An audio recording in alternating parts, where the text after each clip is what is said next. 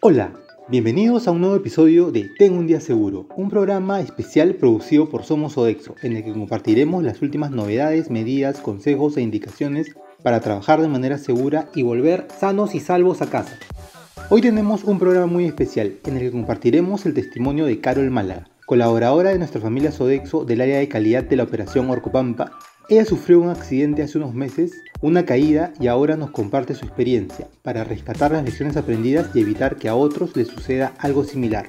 Yo soy Luis Albañil y esto es Tengo un día seguro.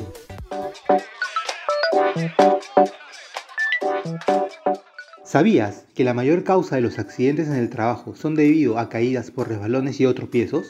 Lo peor es que no solo ocurre más a menudo de lo que podrías imaginar, sino que las consecuencias pueden ser mucho más graves de lo imaginable. Nuestra compañera Carol lo vivió en carne propia. Escuchemos su testimonio.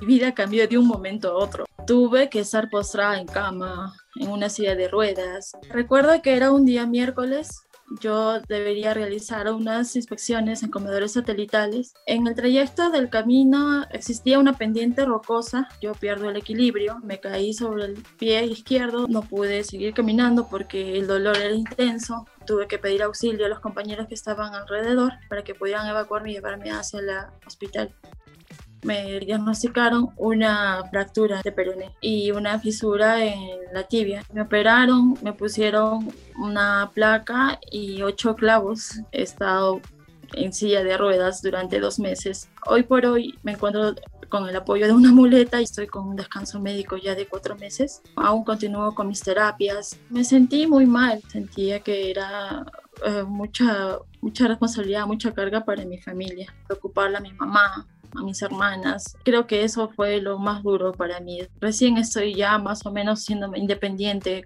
por mí misma.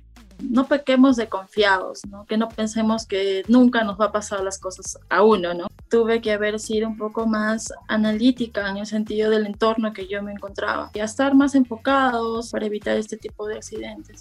De hecho, ese accidente es una lección para mí y para todas las personas que también nos encontramos en este tipo de trabajo, tengamos en mente que hay personas que esperan por nosotros en casa.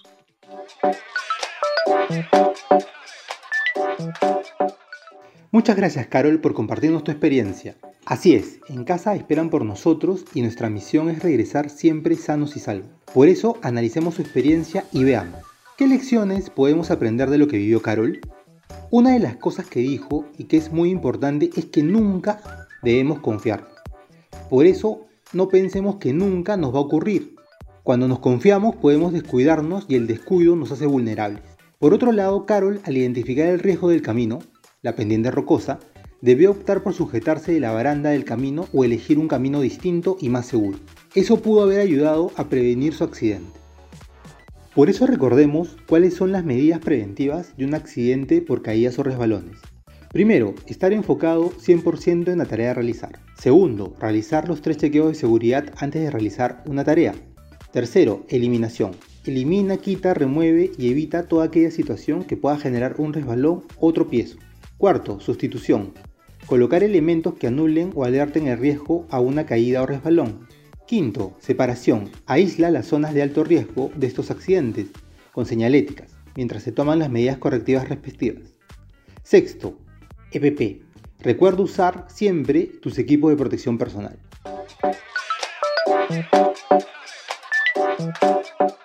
Los accidentes ocurren en un abrir y cerrar de ojos. En un segundo tu vida podría cambiar drásticamente como le ocurrió a nuestra compañera Caro.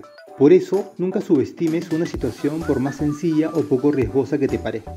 Recuerda estar siempre alerta, ser precavido y aplicar estas recomendaciones para prevenir un accidente por caída o resbalón.